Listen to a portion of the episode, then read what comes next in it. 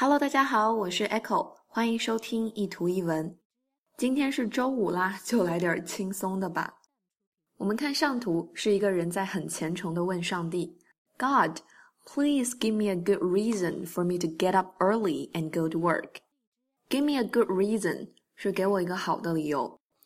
To get up early and go to work，又要早起又要上班，所以这个人呢是在问上帝：神啊。可以给我一个为什么要早起上班的理由吗？下图中的那个人呢，就是 Jesus，所以耶稣告诉他说，理由就是 You are poor，因为你穷啊。这个理由还不够吗？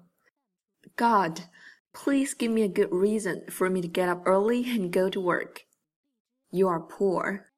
欢迎大家关注我的微信公众平台“念念英文”以及新浪微博 “Echo 念念英文”。